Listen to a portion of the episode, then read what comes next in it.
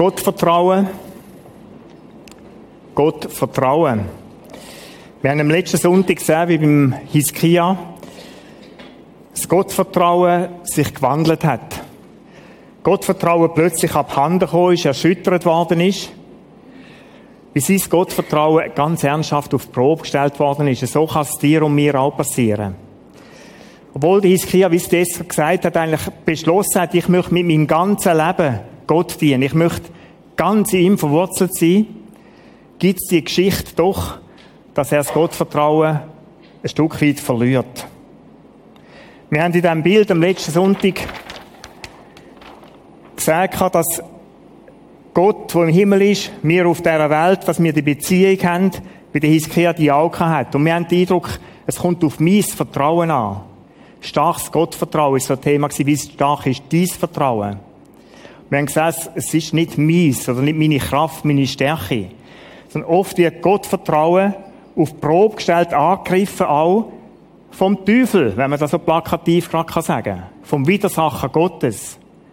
Herausforderungen, die in dein Leben nie kommen, die nutzt er, zum Zweifel in dein Herz zu streuen. Gerade wenn da ein bisschen anhaltet, dann ist es oft so, dass man denkt, wo ist denn Gott jetzt? Kümmert sich der wirklich um mich? Und wir haben am letzten Sonntag so die Stimme, wo der Sanherib, der, der Bote von ihm, sagt, dem Rabschaki, so steht das in der Bibel, das ist einer der obersten Befehlshaber im Assyrischen Reich.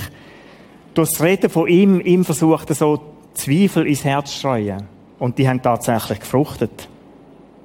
Der Hiskia hat sich mutig von Assyrien losgesagt und gefunden, wir brauchen die nicht mehr. Ich möchte mit Israel wieder ganz einen eigenen Weg im Vertrauen auf Gott gehen. Er hat Städte im Norden, im Westen erobert und das hat der Sanherib äh, provoziert, nicht produziert, provoziert.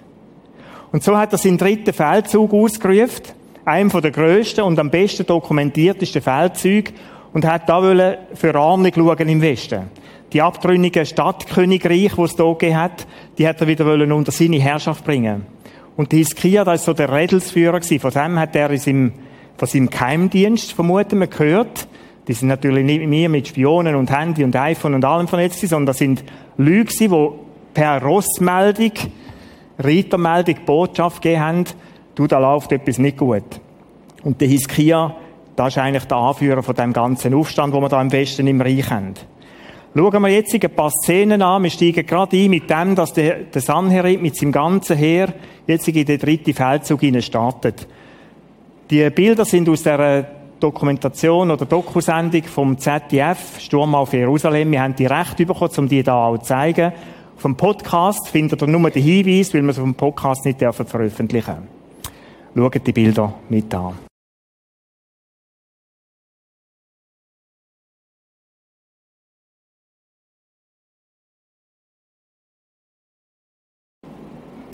Was geschah dann? Wir sind im Jahr 703, dann Jahr 703 bis 701, bevor Christus auf die Welt gekommen ist. Der Sanherib hat gerade alle festen Städte eingenommen, darunter auch Lachisch, wie wir es gesehen haben, die damals vielleicht bestbefestigte Stadt, die es gegeben hat. Ein riesiger Schock für das ganze Volk, das noch in Juda war, für alle, die noch in Jerusalem sich befunden haben.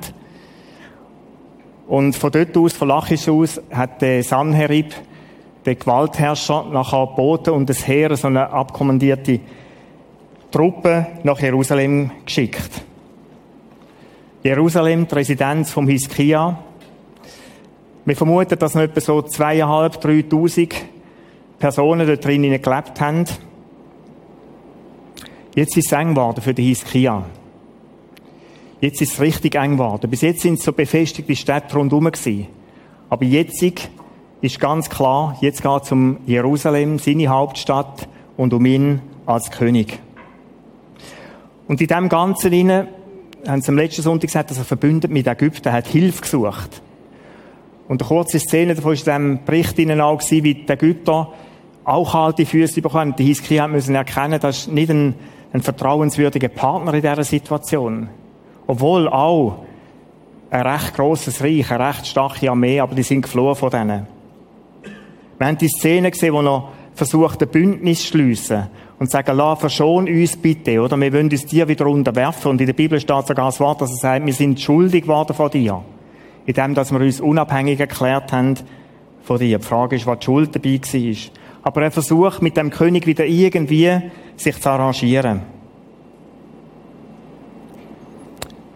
Wie findet der Hiskia zurück zu Gott? Wir haben am Schluss die Szene gesehen, wo er die Tempeltreppen aufrennt, Kleider zerreißt.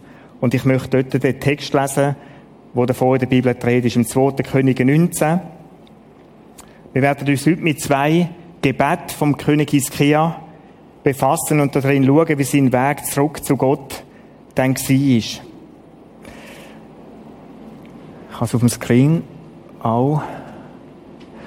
Da lesen wir, und es geschah, als der König Hiskia dies hörte, da zerriss er seine Kleider und hüllte sich in Sacktuch und ging in das Haus des Herrn. Wo er die Wort gehört hat von dem Rabschake, die Drohwort, die Verleumdungen auch von Gott, da hat er seine Kleider zerrissen. Und Kleider zerrissen ist etwas ein Ausdruck im Altertum, in der Antike, von Leid, von Trauer als Hüllen in Sacktuch ist ein Moment, wo Menschen Buß zu haben. So haben sie sich in Sacktuch gehüllt oder sind niedergeknüllt. Manchmal liest man auch in der Bibel, dass sie sich noch Aschen aufs Haupt gestreut haben. Und es drückt irgendwie wie aus, dass der Hiskia da Gott sagt, ich habe einen Fehler gemacht. Ist nicht richtig gewesen, dass ich mich auf Ägypten verloren habe, dass ich dort Bündnis gesucht habe. Es ist nicht richtig gewesen, dass ich versucht habe, mit dem Assyrerkönig irgendwo wieder ein Auskommen zu arrangieren, Kompromisse einzugehen. Er geht ins Haus vom Herrn, da heißt, er wendet sich Gott wieder zu. Nach einer langen Zeit, wo er sich Gott nicht mehr zugewendet hat. Und wir lesen dann, dass er dort beschlossen hat, drei von seinen wichtigsten umgebenen Leuten zum Jesaja zu schicken. Und er sandte Ejakim, der über den Palast gesetzt war, und Shebna, den Schreiber samt den Ältesten der Priester in Sacktuch gehüllt zum Propheten Jesaja, dem Sohn des Amos. Der Hiskia betet nicht zu Gott, sondern er schickt ein paar Leute zum Propheten Jesaja, der in dieser Zeit gelebt hat. Und er lässt ihm sagen, sie sprachen zu ihm, wo die dann zum, äh, zum Jesaja gekommen sind, so spricht Hiskia, das ist ein Tag der Not, und der Züchtigung, ein Tag der Schmach, denn die Kinder sind bis zum Durchbruch gekommen, aber da ist keine Kraft zum Gebären. Das ist ein Tag der Not. Jesaja, es geht nicht mehr weiter. Ich habe keinen Plan mehr. Die stehen jetzt tatsächlich da und wollen uns erobern. Alles andere hat nichts genützt. Und dann ist das Wort da, der Satz auch, oder der, ja, und der Züchtigung. Es ist der Tag der Not und der Züchtigung. Züchtigung, was meint das? Es ist der Tag, und so steht es in anderen Übersetzungen auch, wo Gott straft. Straft ein Gott. Ich glaube, das Wort Züchtigung, wenn man es so in der Erziehung anschaut, wenn ältere Kinder erziehen, dann reden wir nicht von Züchtigung. Das ist vielleicht eine Zeit lang so gewesen. Heute reden wir von Erziehen. Es ist ein Tag, auch wo Gott mich erzieht, uns erzieht. Wir sind falsche Weg gelaufen. Wenn man es so auf dieser Ebene anschaut, erziehen oder züchtigen, dann heisst es nichts anderes, wie ich möchte zurückgewinnen. Wenn ich selber drei Kinder habe und erzogen, wenn die ihre Weg gegangen sind, etwas hat mir nicht gefallen oder etwas ist nicht abgemacht, oder nicht so, sie haben sich nicht so verhalten, wie wir es eigentlich abgemacht haben, dann haben sie mit dem Konsequenz von dem müssen tragen. Das war vielleicht eine Strafe gewesen. Vielleicht nicht dürfen rausgehen shooten, der Nikola oder irgend so etwas, sondern zuerst müssen die Aufgaben machen. Was auch immer. Wieso habe ich das gemacht? Wieso hat Kathi das gemacht? Weil wir haben wollen den Stärker spielen? Weil wir haben wollen das Leben vermiesen? Nein. Im Hebräerbrief steht der Satz, Hebräer 12, Vers 6, wenn Gott lieb hat, dann züchtigt er oder dann erzieht er eben. Es ist ihm nicht gleich mit anderen Worten, was du machst, was ich mache. Und so ist es nicht gleich gewesen, was der Hiskia macht. Es ist ihm nicht wurscht gewesen, dass der überall jetzt sich anwendet und Verbündete sucht. Und der Hiskia hat erkannt, Die Not wird eng und größer. Und es kann sein, dass Gott um mich wirbt. Dass er mich möchte erziehen, dass er mich zurück möchte. Darum der Satz da. Und dann steht unten dran, vielleicht ein bisschen verwirrend, denn die Kinder sind ein Tag der Schmacht, denn die Kinder sind bis zum Durchbruch gekommen, aber da ist keine Kraft zum Gebären. Was soll denn da heißen? Es geht uns wie Kind. Wie Kinder, die im Mutterlieb sind, aber die Mutter hat keine Kraft mehr zum Gebären. Also wir gehen ins Grund, mit anderen Worten. So geht's uns. Wir haben keine Chance mehr. Und dann spannend, vielleicht, vielleicht wird der Herr dein Gott all die Worte des Rabschaken hören, den sein Herr der König von Assyrien gesandt hat, um den lebendigen Gott zu verhöhnen, und wird die Worte bestrafen, die der Herr dein Gott gehört hat. So lege doch Fürbitte ein für den Überrest, der noch vorhanden ist.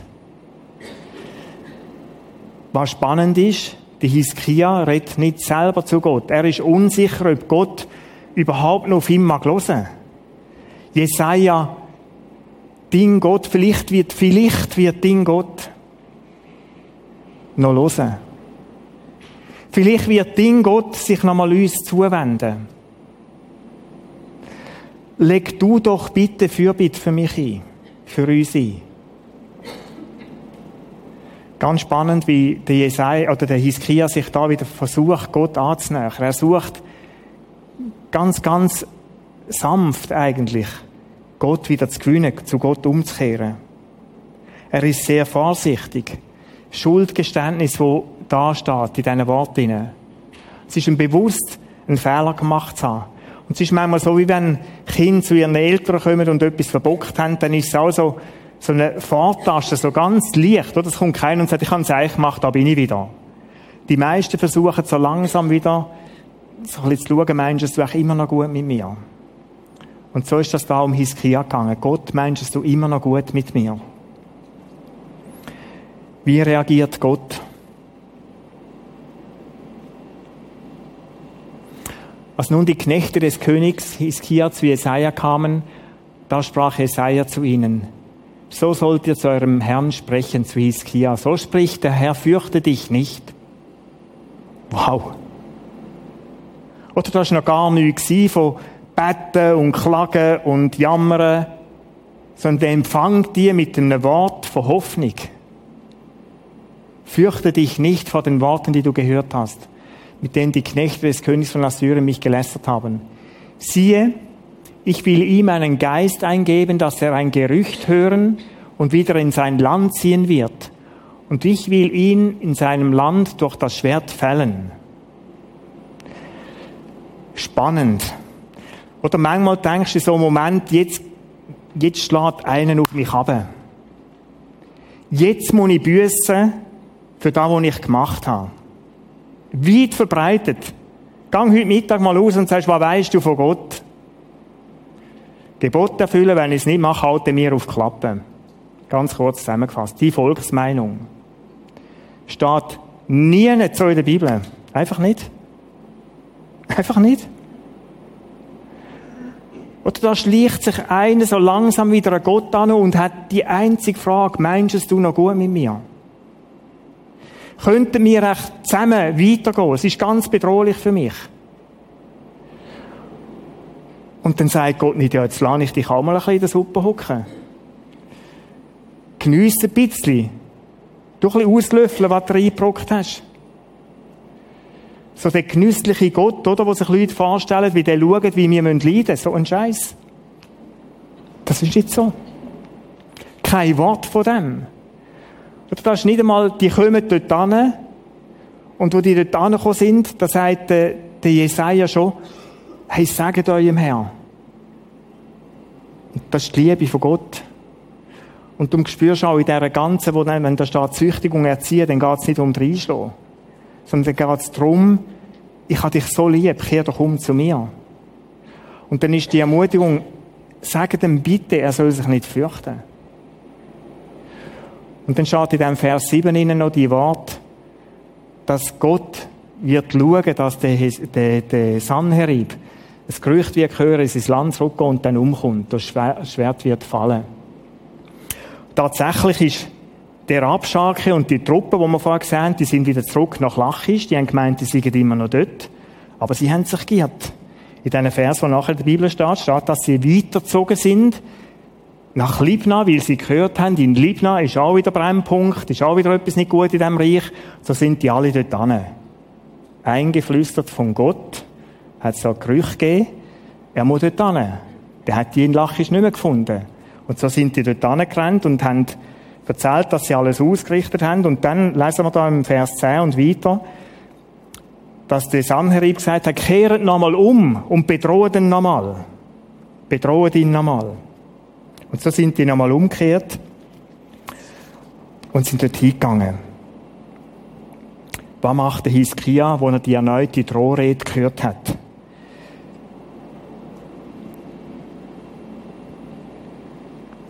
Sie haben ihm einen Brief mitgegeben vom Sanherib.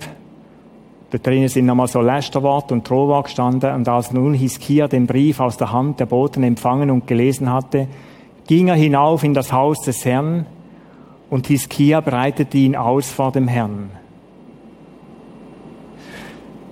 Da hat eine Veränderung stattgefunden. Totale Veränderung. Die Hiskia nimmt den Brief, geht in den Tempel und breitet ihn aus. Er ist auch schon in den Tempel gelaufen, im Kapitel 18, und hat Gold abgekratzt, hat Schätze rausgenommen und hat sie im Sanherib gebracht. Jetzt geht er in den Tempel, völlig eine andere Szene, und breitet den Brief mit dieser Schmährede von Gott aus. Und sagt, los, das sind die Worte. Das ist da, wo man das Schaffen macht. Und in einem nachfolgenden Vers, da können wir lesen, wann er ihm alles sagt. Es ist wahr, der Herr, es ist wahr, Herr, die Könige von Assyrien haben die Heidenvölker und ihre Länder verwüstet. Also er sagt, es ist wahr, was der in diesem Brief schreibt. Es ist nicht so, dass der irgendwie blöfft oder ein Spiel spielt. Es ist tatsächlich sehr bedrohlich. Und sie haben ihre Götter ins Feuer geworfen, denn sie waren keine Götter, sondern Werke von Menschenhand, Holz und Stein, und so konnten sie sie vernichten. Nun aber, Herr, unser Gott, errette uns doch aus, deiner, aus seiner Hand, damit alle Königreiche auf Erden erkennen, dass du, Herr, allein Gott bist. Das ist das, was in dem Brief, was er mit dem Brief gemacht hat.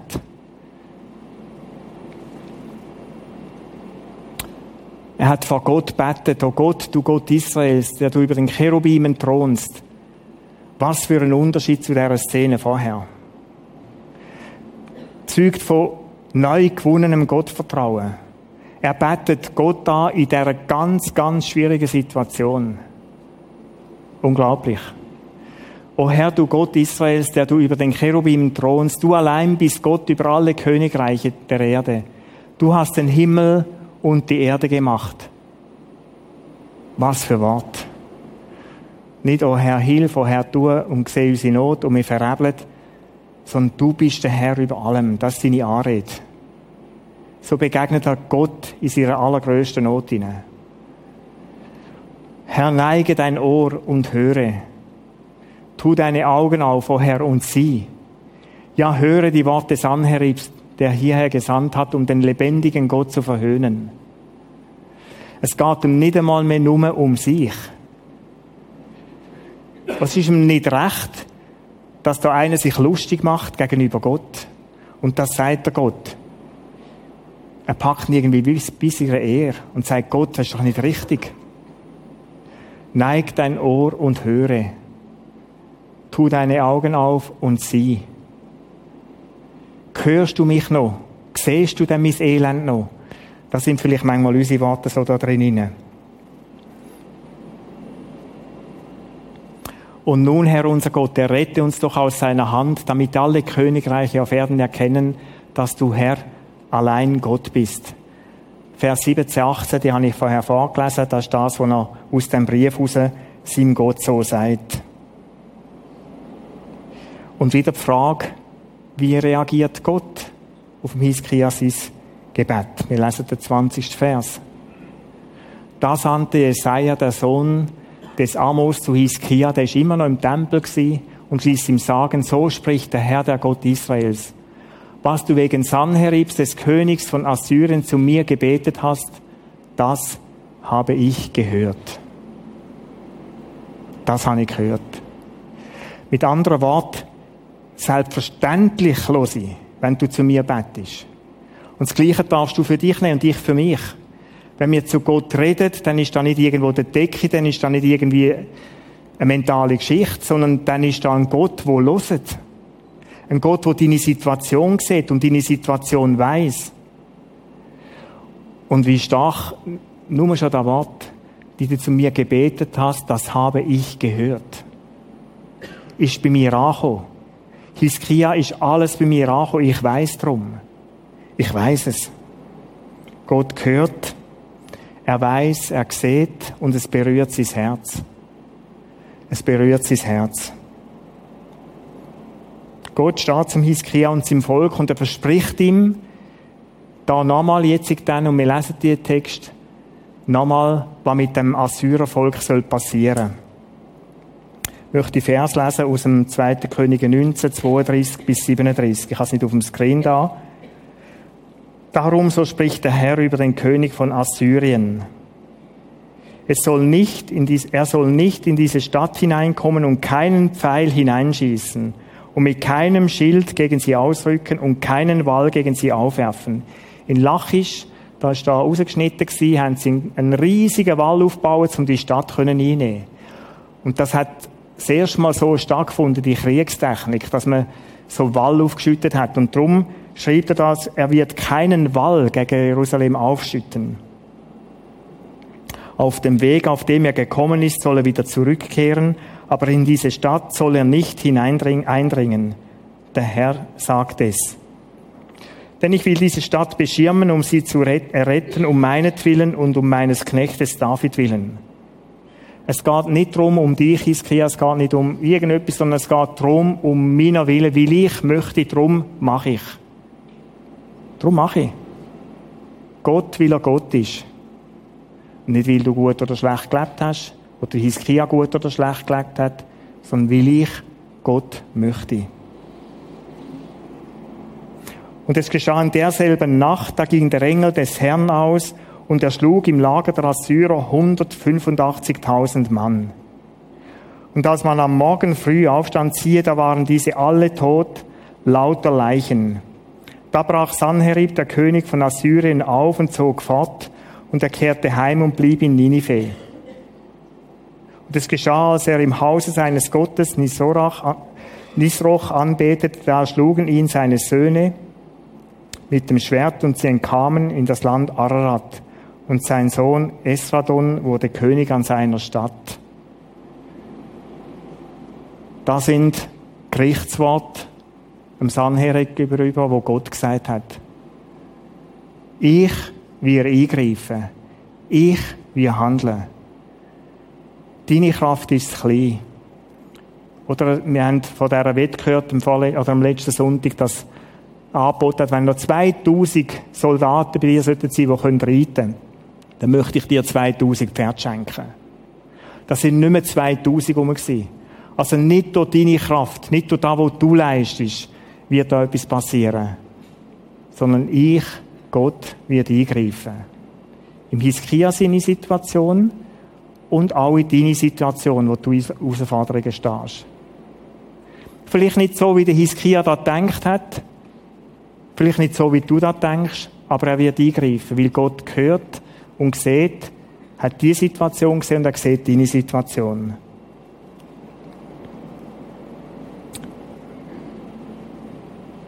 Was sagt die Archäologie dazu? Ist Jerusalem eingenommen worden oder nicht? Das ist eigentlich das Thema dieser Dokumentation. Dem haben die Forscher auf den Grund gehen.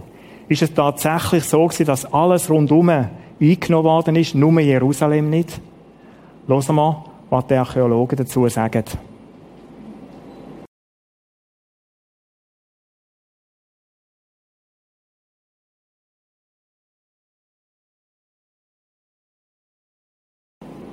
Wow. Die Bibel hat recht. Dazwischendurch gut so einen Satz zu hören. Mir hat es gut tun. Jerusalem ist zu dieser Zeit nicht eingenommen worden. Jetzt ist die Frage offen, von diesen 185.000 Mal, wo es in der Bibel steht, wo sie sagen, da haben die biblischen Autoren, die schreiben da Gott zu. Es ist unerklärlich für sie, wieso dass sie abgezogen sind. Sie reden davon, vielleicht ist es eine Plage, vielleicht ist es eine Müseplage oder irgendetwas. Ist eigentlich völlig wurscht. Ich stelle mir auch nicht vor, dass der Engel rumgeflogen ist und da mit dem Schwert irgendwie 185.000 abgemetzelt hat. Das kann ich mir auch nicht vorstellen. Aber es ist absolut möglich, dass Gott durch eine Plage durch so gewirkt hat. Und die den Schrecken gepackt hat. Und dass Autoren nachher so geschrieben haben, es ist wie der Engel Gottes, da die Unruhe gestiftet hat in dem Volk hinein. Auf jeden Fall sind die alle abgezogen, heimgezogen. Und es ist geschichtlich auch dokumentiert, dass die beiden Söhne, im Sanherib, wo er im Tempel war, ihn abgestochen haben und so das Leben genommen haben. Das ist Geschichte. Das ist Gottes Eingreifen. Geschichte oder Geschichten in der Bibel. Oder manchmal hat man so den Eindruck gehört, da sind einfach Geschichten da drin. Leute, das sind nicht einfach Geschichten und Geschichten, wo irgendeiner mal zusammen sich gedacht hat, um irgendetwas zu belegen, dass da ein Gott könnte gehen. Sondern Geschichten, die verzeugen von dem, wie Menschen Gott erlebt haben. Der Gott, wo du bis heute, wo ich bis heute genau gleich erleben kann. Der Gott, der gehört und sieht und auch eingreift. Auch in deinem Leben möchte eingreifen.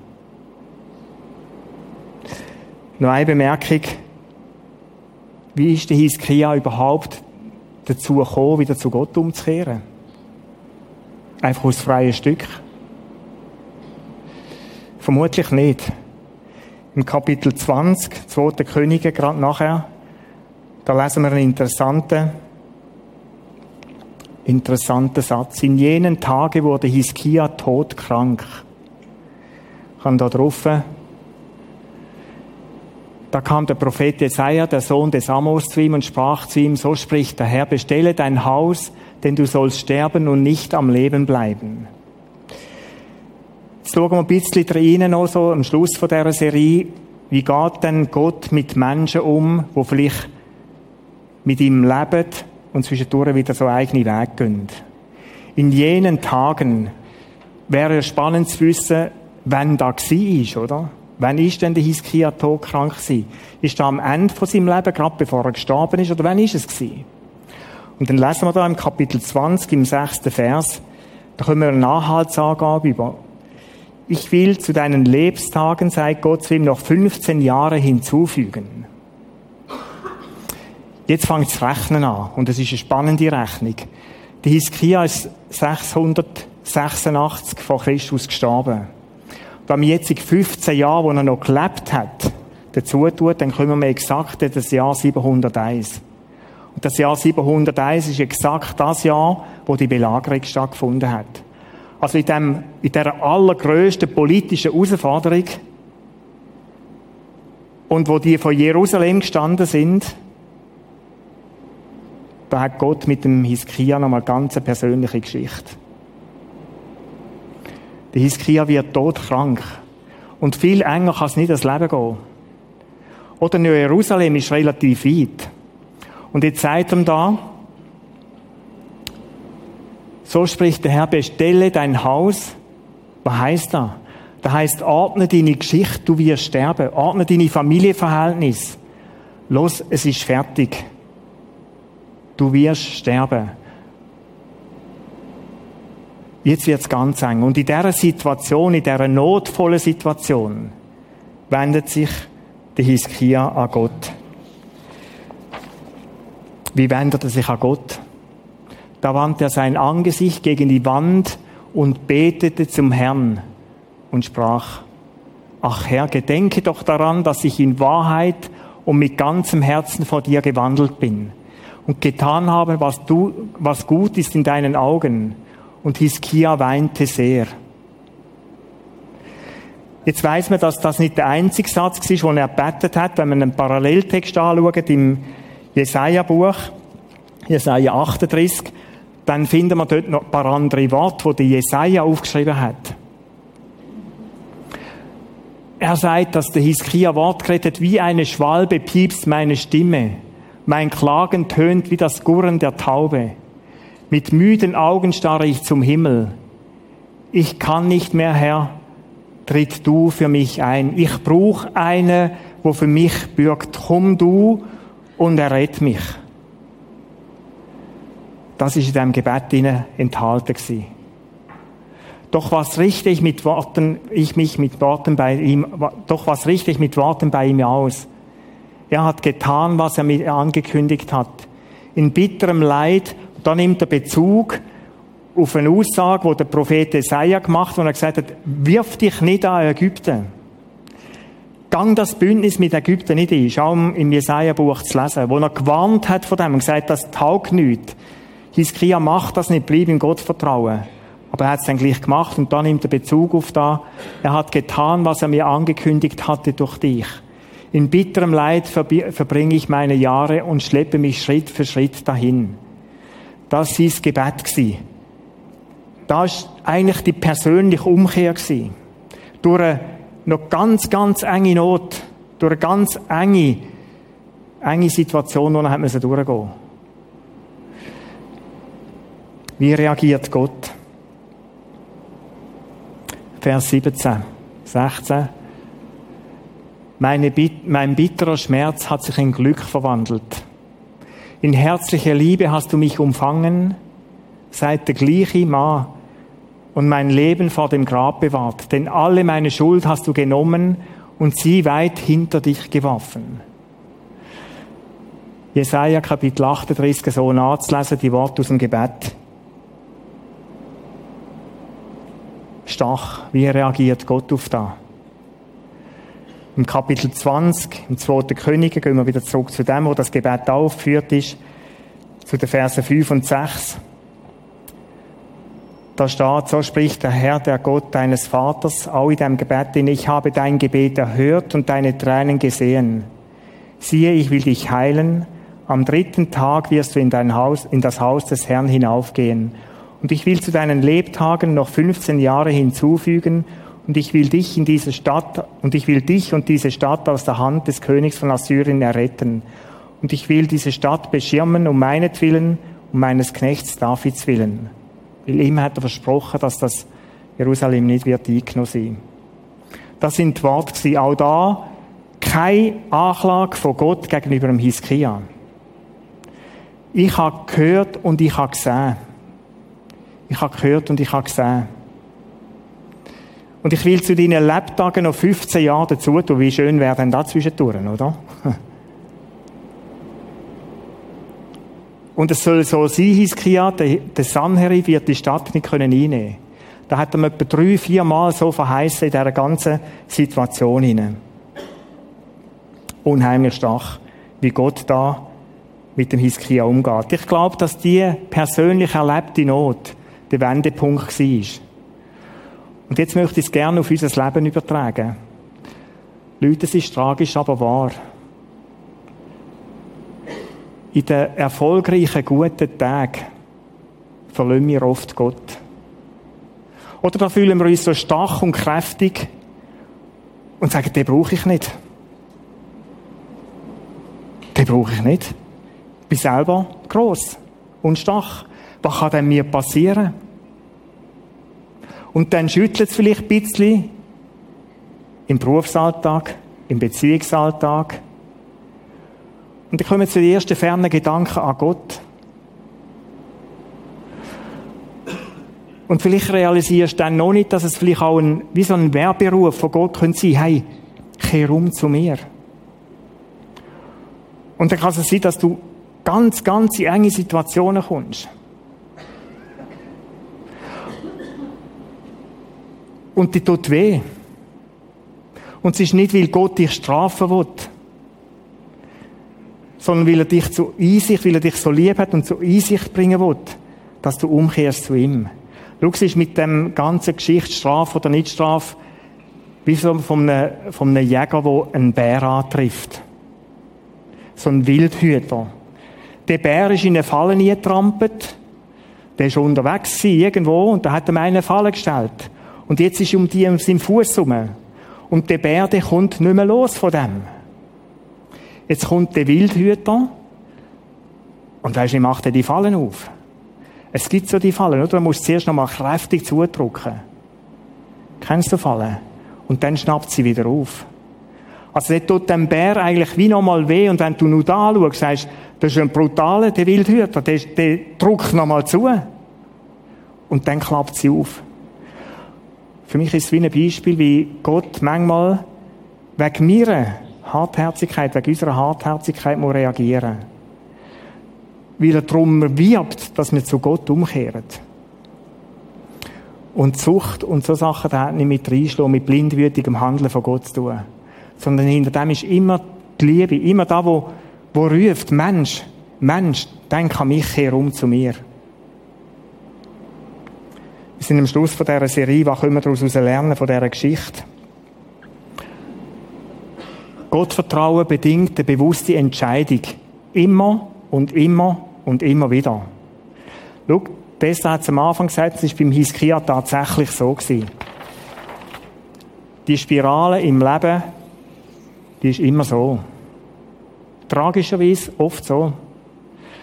Oder sei mutig und stark, lesen wir im Josua 1, Vers 9, mutig und stark, lade nicht grauen, hab keine Angst. Es gibt einen Moment, da bin ich mutig und stark. Oder dann bist du auf dem Höhenflug, auf der Wolke 7. Und dann kommt eine Herausforderung, dann fängt es ein bisschen an grau werden. Dann geht das Geschichtchen weiter, dann kommt Angst rein. Und dann kommt der Moment am Tiefpunkt, wo häufig der Punkt ist, wo Gott und Mensch sich wieder begegnen. Sei mutig und stark. Und dann wächst daraus raus, aus dieser Gottesbegegnung wieder Stärke.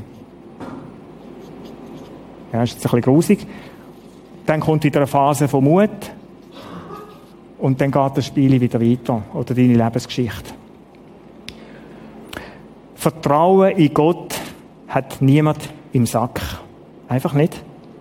Du kannst heute schon entscheiden, ich vertraue Gott und ich möchte dich herausfordern am Schluss von dem Gottesdienst wieder neu zu vertrauen. Sag, jetzt habe ich es wieder festgemacht. Und es wird Zeit vergehen und du wirst wieder realisieren, ich bin da und dort in der Gefahr, um wieder irgendwo einen Weg zu gehen, der nicht gut ist. Dass ich plötzlich wieder auf mein Vertrauen auf anders setze.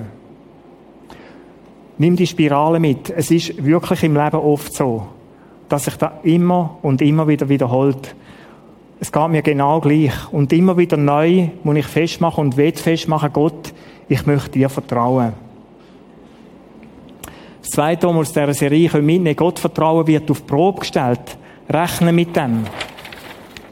Und rechne auch damit, dass, wenn es dir nicht so gut geht, dass der Teufel versucht, da gerade auszunutzen und dich wirklich kaputt zu machen. Er möchte, dass du die Beziehung zu Gott abbrichst. Das ist sein Ziel. Er möchte Zweifel in dein Herz streuen, damit du Gott abseist. Ich habe am letzten Sonntag vom Hiob kurz erzählt, Ganz eine eindrückliche Szene im Hiob 2 und 3. Der David hat es so erlebt. Hilf mir, oh Gott, denn die Wasser gehen mir bis an die Seele. Ich bin versunken in tiefem Schlamm. Ich habe keinen festen Grund mehr. Ich bin in tiefes Wasser geraten, die Flut überströmt mich. Ich bin müde von meinem Schreien. Meine Kehle ist vertrocknet, meine Augen sind verschmachtet im Harren auf Gott. Was heißt denn Harren auf Gott? Da heißt, ich möchte an dir festbleiben und liest die Worte von David, der sagt, ich bin müde. Gott, ich mag nicht mehr. Du versprichst so viel und ich erlebe so wenig. Ich mag fast nicht mehr an dir hängen und glauben, dass du noch eingreifst. Die Situation gibt es Leute. Die kennst du, die kenne ich. Es ist im David so gegangen. Und wichtig, was im Hebräer 10, Vers 35 steht, werft euer Vertrauen nicht weg welches eine große Belohnung hat. Oder die, wo an Gott bleiben oder immer wieder zu ihm zurückkehren. Gott weiß um deine und meine Schwachheit und er nimmt uns immer wieder auf. Er macht dir keine Vorwürfe, wenn wir umkehren. Wirst Vertrauen nicht weg, es hat eine große Belohnung. Wir werden mal bei ihm, mit ihm in der Ewigkeit können leben. Das ist letztlich das Ziel. Und es steht oft in der Bibel, dass wir durch Schwierigkeiten durchgehen werden aber am Schluss wird etwas Tolles da sein. Gottvertrauen können wir stärken, indem wir Zeit mit Gott verbringen. Das ist so etwas, ein Satz vielleicht zu der Prävention. Interessant beim David, x-mal äußerst bedrängt. Da waren, David war sehr bedrängt, das Volk wollte ihn steinigen. David aber, steht in dem Vers, stärkte sich in dem Herrn, seinem Gott. Also das ist, das ist etwas möglich. Es muss gar nicht so sein wie beim Hiskia, dass ich das einfach über Bord werfe. Was heißt denn, stärkte sich in seinem Herrn? Ganz spannend. Der hat Zeit mit Gott verbracht. Das ist in dem Moment, wie wir es beim Hiskia im zweiten Teil gehört haben, in dieser bedrohlichen Situation zu Gott, wo der Hiskia hat in dieser Situation den Brief von Gott ausgeleitet und gesagt, schau, so ist es. Los, mach die Augen auf, los auf meine Worte. Der David hat das Gleiche gemacht, hat mit Gott geredet, hat sein Angesicht gesucht. Wie können wir das machen? Wir können die Bibel in die Hand nehmen, in so einem Moment, wo wir angefochten sind, wo irgendetwas im Leben ist. Ich habe schon ein paar Mal gesagt, ich habe mir so eine Büchse gemacht mit so Text, die ich mir lese, wenn es mir nicht so gut geht, wenn, wenn mich irgendetwas beschäftigt, wo ich führen kann und beten. Stärk dich in diesem Moment in Gott. Er möchte dich stärken. Es passiert da an diesem Punkt, auf dieser Spirale. Da drin bei Gott wieder Kraft und Stärke finden. Das ist das, was der David da schreibt oder was über ihn geschrieben ist. Im vierten Punkt, Umkehr ist immer möglich. Immer und immer möglich. Und Gott reagiert immer und immer gleich. Das Gleichnis von den zwei Söhnen, da nimmt Jesus so auf. Da hat sich auch einer verirrt.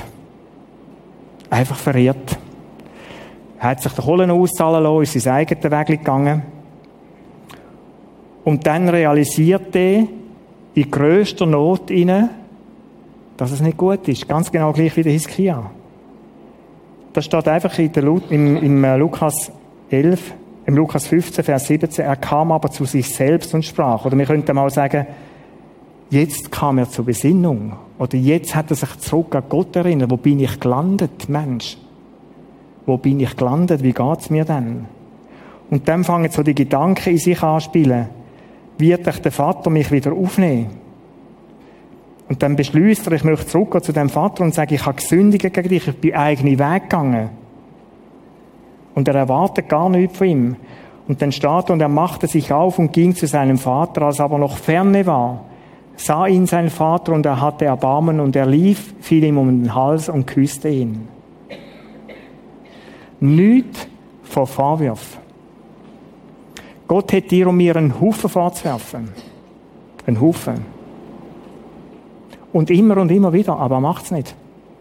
Schau, in Jesus Christus ist der gestorben, was heißt, alle Strafe liegt auf ihm. Darum kann ich immer wieder umkehren. Da hat jemand büßt für dich. Jesus Christus hat büßt für dich. All das liegt auf ihm. Und darum schaut mich Gott durch Jesus durch an. Was muss ich tun? Umkehren. Immer wieder umkehren. Und ich möchte dich ermutigen, zum immer und immer wieder umkehren. Es ist möglich. Nimm da auch mit, wenn du vielleicht durch eine ganz tiefe Not durchgehst. Vielleicht braucht Gott diese Not es klingt ein bisschen verrückt, aber dass du und ich, dass wir zur Besinnung kommen. Gott wird niemand ablehnen, der zu ihm umkehrt oder zu ihm zurückkehrt.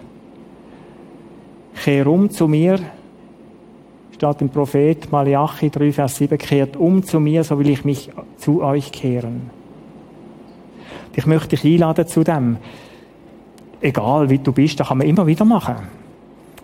Der Manuel wird ein paar Tage Musik spielen dazu. Wir werden eine Zeit haben. Möchte euch einladen, zum vielleicht am Schluss von dieser Serie sagen, Gott, und ich möchte mit dir weitergehen. Ich möchte mit dir in meine Ferienzeit gehen. Ich habe jetzt dann auch gleich Ferien. Und es gibt ein Klippe Leute, Ferien machen von Gott. Ist für mich manchmal auch eine Herausforderung. Der Alltag ist so anders. Weißt du, du liest am Morgen schon ein bisschen länger und dann rufen schon die ganz fröhlichen, hohen Stimmen, der Morgen ist fertig. Und dann höchstens das Morgenbuffet und dann isst man, dann ist die Zeitung schon da und dann ist es Zeitung. Dann spielen wir ein bisschen miteinander oder machst einen Ausflügel. Und Ende Ferien denkst du, wo ist jetzt Gott?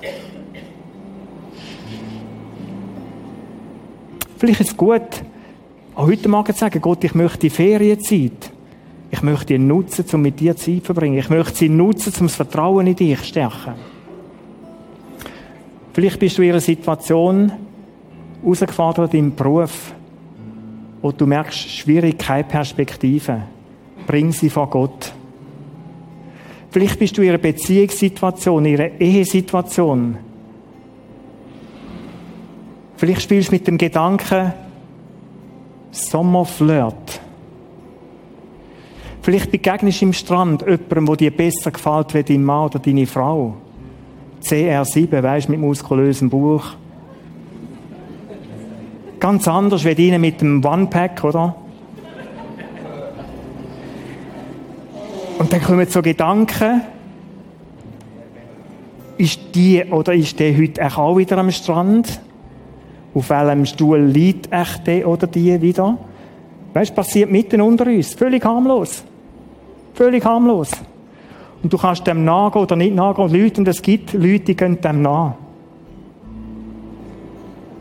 Und in Sommermonaten, Leute zerbrechen Ehen am Laufmeter. Lass es nicht zu. Vielleicht bist du in so einer Situation, dass du merkst, mein Mann, meine Frau, Partner, Partnerin, die hat sich irgendwie verlogen. Kehr um. Kehr um. Schau, das tönt so auch romantisch. Ich habe die Gefühle auch schon gespürt.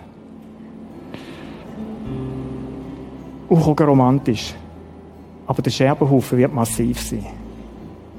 Dann hört die Romantik auf, Leute plötzlich realisierst, die oder der ist ja auch geheiratet. Drei, vier Kinder, zwei Kinder. Mensch, ich habe ja auch noch drei, vier, fünf Kinder. Sieben. Oder? Und dann ist die Romantik wie vorbei. Und sagst, Scheiße, nein.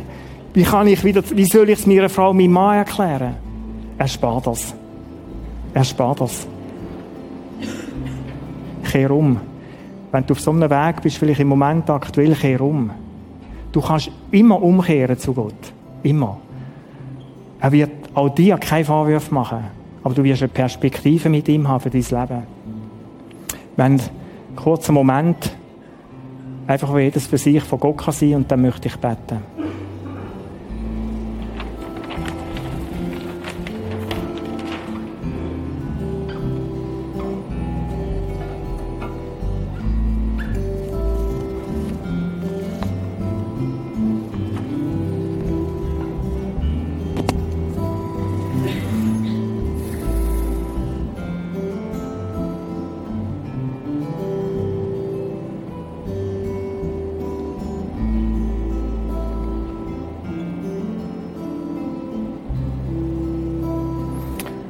Jesus, die Geschichte vom Hiskia ist auch eine Liebesgeschichte, wo du schreibst mit einem Mann, der mit dir unterwegs ist. Durch Höhen und Tiefen, durch notvolle Situationen durch ganz tolle Zeiten. Ich möchte dir danken, Jesus, dass deine Liebe nicht abbricht, dann, wenn wir uns von dir ein Stück entfernen.